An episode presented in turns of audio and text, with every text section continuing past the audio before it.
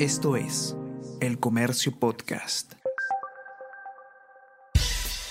Buenos días, mi nombre es Soine Díaz, periodista del Comercio, y estas son las cinco noticias más importantes de hoy, miércoles 29 de noviembre.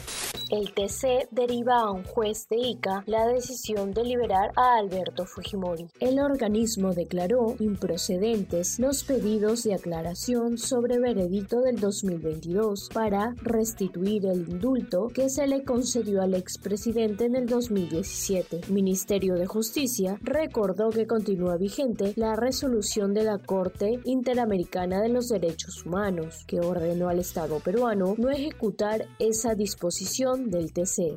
La Junta Nacional de Justicia inicia un proceso disciplinario inmediato contra Patricia Benavides. Junta explicó que estos procedimientos contra jueces y fiscales empiezan cuando hay evidencia suficiente de una conducta notoriamente irregular. Estamos reuniéndonos y asegurando votos. Se escucha decir al asesor de la titular del Ministerio Público a congresista. Audios confirman coordinaciones del detenido Jaime Villanueva con legisladores. Ayer pasó por control de identidad ante un juez.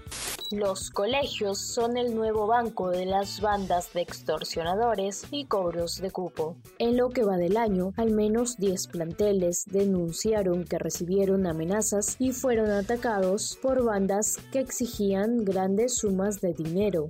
Fiscal Cuya rechaza reemplazar a Marita Barreto en el EFICOP y nombran a un encargado. La investigación sobre la presunta organización criminal que encabeza la fiscal de la Nación, Patricia Benavides, ha alcanzado el Congreso a partir de coordinaciones realizadas entre al menos 11 legisladores y Jaime Villanueva, ex asesor de la titular del Ministerio Público. Pese a la gravedad del asunto, el Parlamento se mantiene en silencio.